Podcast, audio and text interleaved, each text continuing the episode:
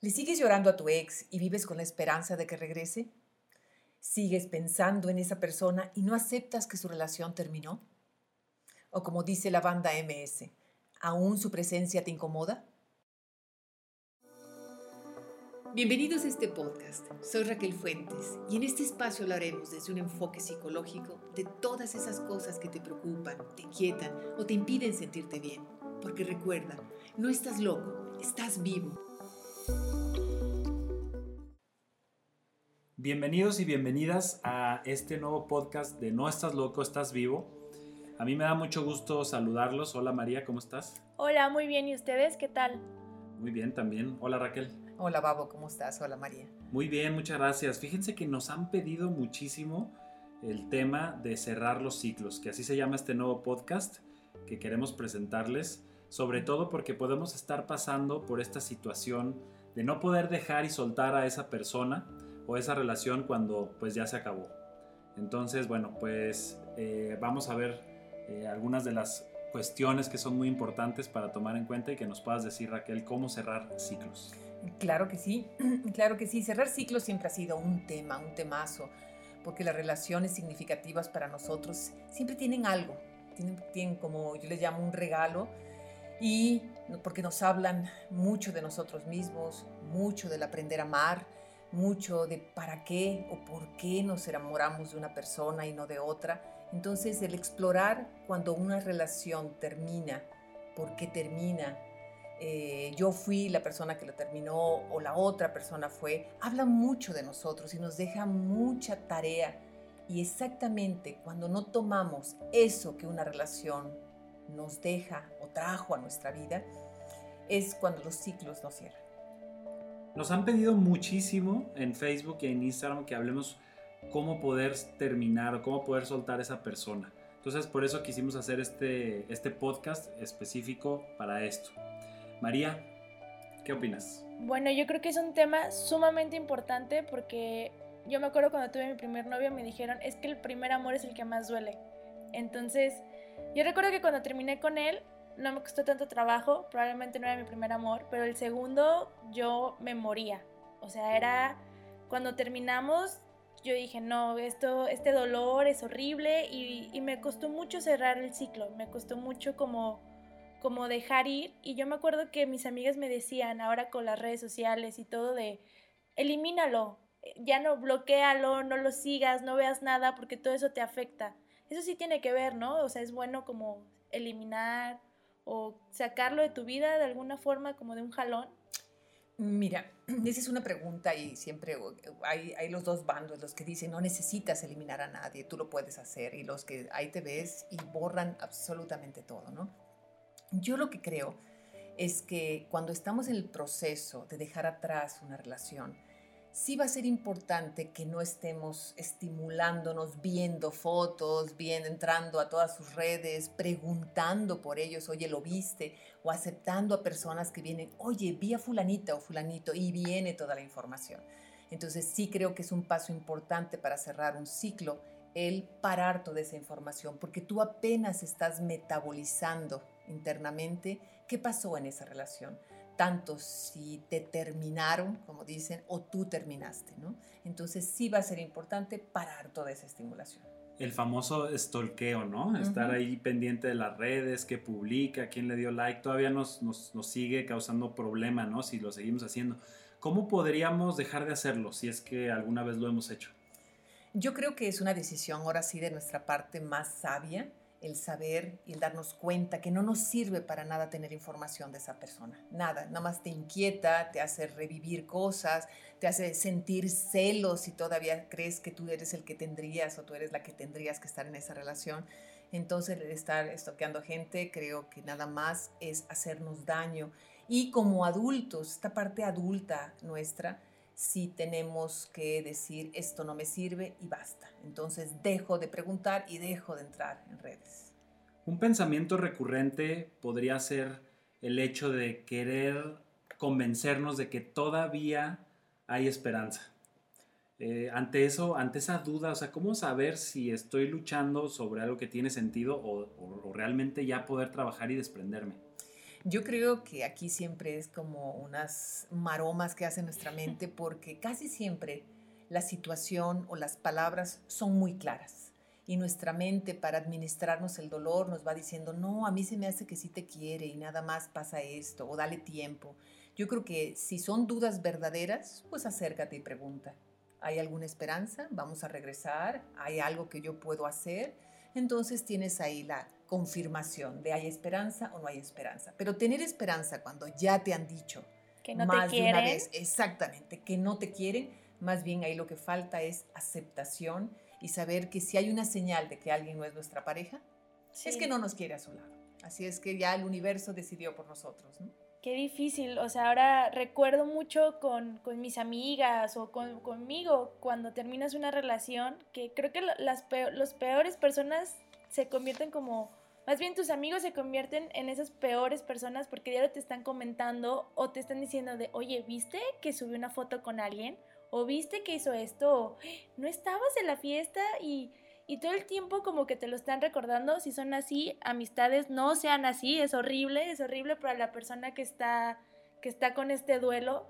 Y, y creo que a veces no nos damos cuenta que le hacemos más daño. O también, por ejemplo, esas personas que cuando terminan y tú le preguntas por qué, porque me ha pasado de, oye, pero es que por qué, y no te contestan, ahí hace, o sea, como que alimentan a tu mente de probablemente le sigo interesando o probablemente no. O sea, porque una cosa es como al que terminan, y con, justo lo decías Raquel, y el que te terminan. O sea, es, digo, son dos cuestiones diferentes, pero cuando te quedas con una persona que, que no te dice el por qué o que te dejan con la incógnita, es, es terrible, estás todo el tiempo sufriendo. Bueno, es que a veces no necesitamos precisamente que alguien sea claro, porque hay muchas personas que terminan relaciones y no quieren ser claros porque creen que lastimarían, no saben que al no ser claros lastiman más. Pero si es el caso que eh, tu, tu expareja no te dejó claro por qué termina, bueno, lo que sí queda claro es que ya no quiere estar contigo y con eso tendría que ser suficiente. Eso andar preguntando, ¿pero por qué? ¿Por qué? Pues, ¿qué quieren que te diga? ¿Porque no quiero estar contigo? Por la razón que sea, pero poder aceptar.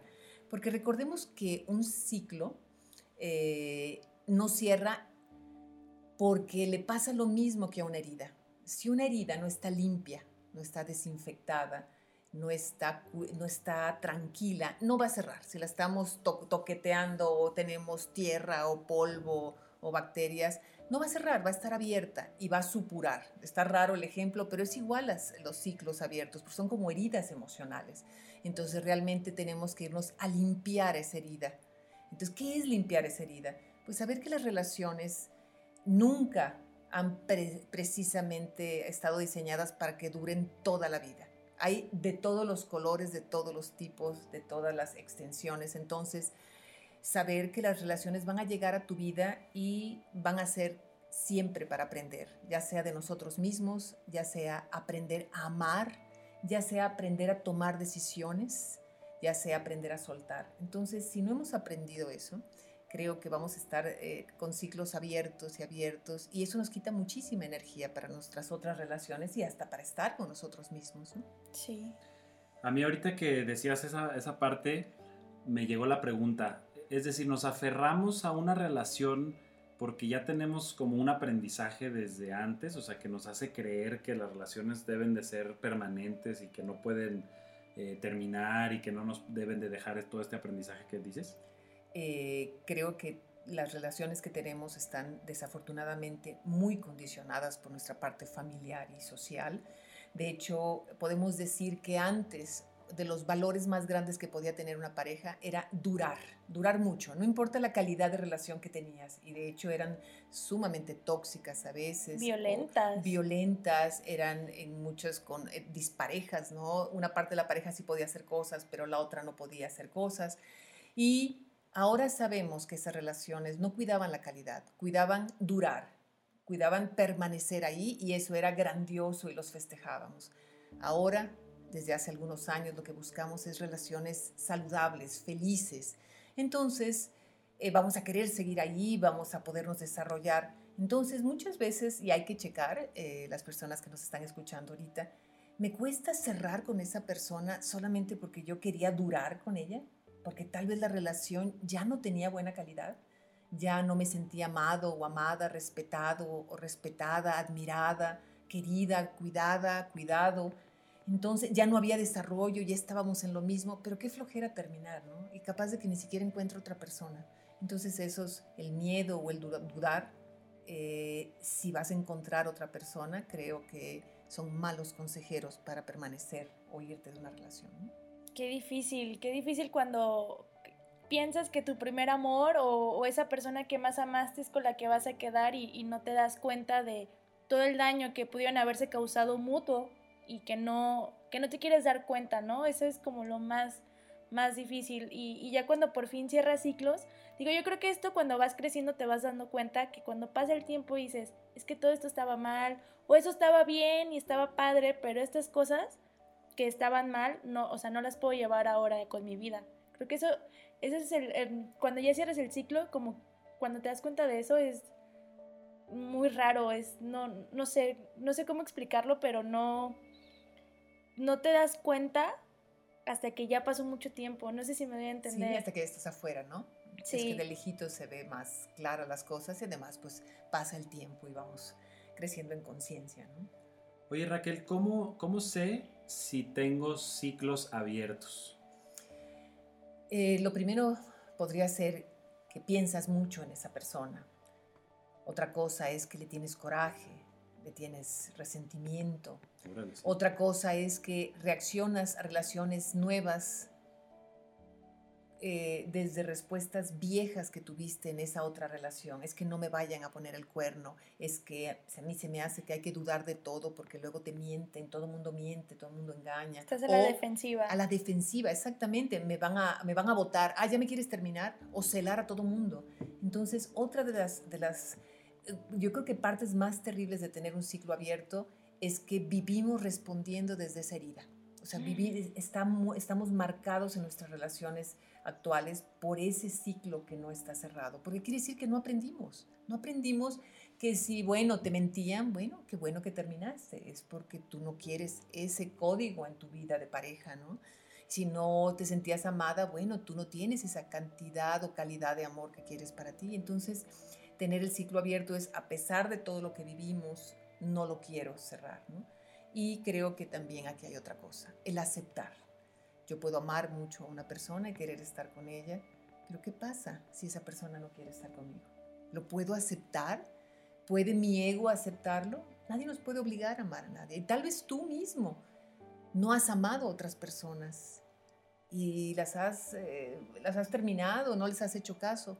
Entonces vivimos haciendo lo mismo y nos viven haciendo lo mismo, pero eso es natural, es normal porque el día que encontremos una persona a que amemos, que amemos y ella nos ame, ese es el significado de la pareja, no otra cosa. Así es que no busquemos donde no hay, ¿no? Es como si te pones un zapato de otra talla, pues no te queda. Vas probando zapatos hasta que tienes el de tu talla y dices, wow, qué cómodo, este me funciona.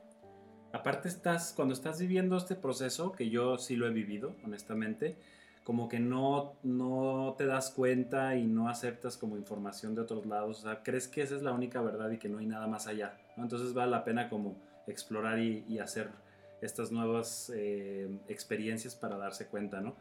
Oye Raquel, ¿qué tips nos podrías dar eh, para empezar a cerrar estos círculos que tenemos abiertos? Bueno, el primero que ya lo dejamos es eh, no anden preguntando por esa persona, investigando, entrando a redes. No anden de detectives, por favor. Exactamente. Y si hay personas muy comunicativas a su alrededor que les encanta actualizarlos sobre qué está haciendo esa persona, pídanle, pídanle con mucho cariño que no te interesa y que ahorita en el proceso de cerrar ciclos no te viene bien esa información. Aquí me dicen, bueno, cierro, salgo, quito, lo bloqueo haz lo que quieras, lo que necesites. Es que va a pensar mal de mí, va a creer que estoy ardido o ardida. Bueno, que piense lo que quiera, ¿no? O sea, en realidad cada quien tiene su proceso y sabe cómo llevarlo, ¿no? Lo otro que te puedo decir es que agradezcas lo que viviste con esa persona, que no tiremos todo. No todo es, malo. No todo es malo, tú es agradecer, agradecer lo, lo bueno que hubo. Y lo tercero, y tal vez que creo que es lo más importante, ¿qué aprendo de mí en esa relación? ¿Qué aprendí de mí? Me di cuenta que era celoso, me di cuenta que era posesivo, me di cuenta que estaba muy necesitado de afecto, me di cuenta que no sé amar, me di cuenta que me decían cosas y nunca hice caso porque siempre creí que yo estaba bien. Entonces, acuérdense que una relación nos viene a enseñar sobre todo, y enseñar a amarnos y enseñar a amar. O todo lo contrario, me reviso y me di cuenta que no supe poner límites, que me daba miedo decir que no, ser yo mismo, porque si era yo mismo y decía que no, me iban a terminar, que siempre viví con miedo a no ser suficiente. Entonces, todo esto hay que revisarlo. Por eso hay hasta procesos terapéuticos que nos ayudan a revisar estas relaciones para cerrarlas. Y no por otra cosa que para sacarle todo el provecho a esa información que tenemos de esa relación. Y por último, claro, viene la gran enseñanza de terminar algo, animarnos, eh, saber que no terminar algo no estamos haciéndole bien a la otra persona. A nadie nos gustaría que alguien anduviera con nosotros por lástima, porque no quiere lastimarnos. Entonces, hablarlo de frente, hablarlo claro, sí con compasión, sí con delicadeza, pero con asertividad. Muy bien. Oye Raquel, y por último, una tarea que tengamos para empezar a poner ya eh, manos a la obra sobre esta labor tan difícil, pero tan necesaria, yo creo, en un proceso de tener esto abierto. ¿Qué podemos hacer así como muy práctico? Hay una gran tarea de todas las relaciones con las que has terminado y quieres cerrar un, un ciclo, es poner en una hojita el nombre de esta persona arriba y ya sea, ahorita nos abocamos un poco en pareja, pero pueden ser amistades, pueden ser jefes, pueden ser padres también, en donde todavía le tenemos rencor, coraje, resentimiento, que la verdad nada más nos daña a nosotros mismos. Entonces, poner su nombre y recuerden que una relación sana cuando está limpia, igual que una herida. Entonces, es, ¿qué aprendí? Si puedes anotar ¿con qué me quedo de esta relación y qué aprendí? Y obviamente que sea positivo. Dicen que nada más los loquitos guardan basura, ¿no? Y porque sí, abres los cajones y, tienen basurita guardada, ¿no? Así somos nosotros, ¿no? Si, está, si no estamos muy claros en que queremos nuestra salud emocional y mental, no guardemos basura. Así es que de cada relación aprendamos lo que tengamos que aprender. A veces podemos aprender de, aprendí que esto no me gusta en esta persona. Entonces ya me di cuenta y le agradezco que esté ahí para haberme mostrado. Entonces, hacer esa listita y abajo de cada persona, del nombre de cada persona, anotar qué aprendí de esta persona. Y si quieren, hacer el paso dos, que es todavía más evolucionado. Agradecerle a esa persona, porque al fin todos podemos vernos como maestros en, este, en estos caminos que se cruzan. Qué buena tarea, de verdad me yo sé que no nos ven, pero me deja, me dejaste con los ojos abiertísimos porque qué difícil, ¿no? Aprender a, ver estos errores o, estas enseñanzas y, y, agradecer. Creo que eso es lo que más nos cuesta como seres humanos, ¿no? agradecer lo bueno y lo malo y tratar de siempre quedarte con, pues, con lo bueno, con lo que te aporta en tu vida, porque si estás arrastrando todas esas cosas negativas, solamente tu camino será más pesado. Así es. Bueno, pues muchísimas gracias Raquel, gracias María por eh, este excelente podcast que me parece a mí que nos va a servir muchísimo y que nos pone pues una tarea que podemos iniciar el día de hoy. Eh, vamos a, seguir haciendo eh, más contenido y sobre todo ahorita que tocaste el tema de las pérdidas, no nada más de las parejas, también vamos a hablar de, de pérdidas, ¿no? De cómo superar estas pérdidas, cómo dejar también a las personas, por ejemplo, en caso de alguna muerte, algún accidente y todo eso, que yo creo que también nos puede interesar mucho. Y bueno, pues eh, espero verlas muy pronto, cuídense mucho y recuerden que no estás loco. Estás vivo.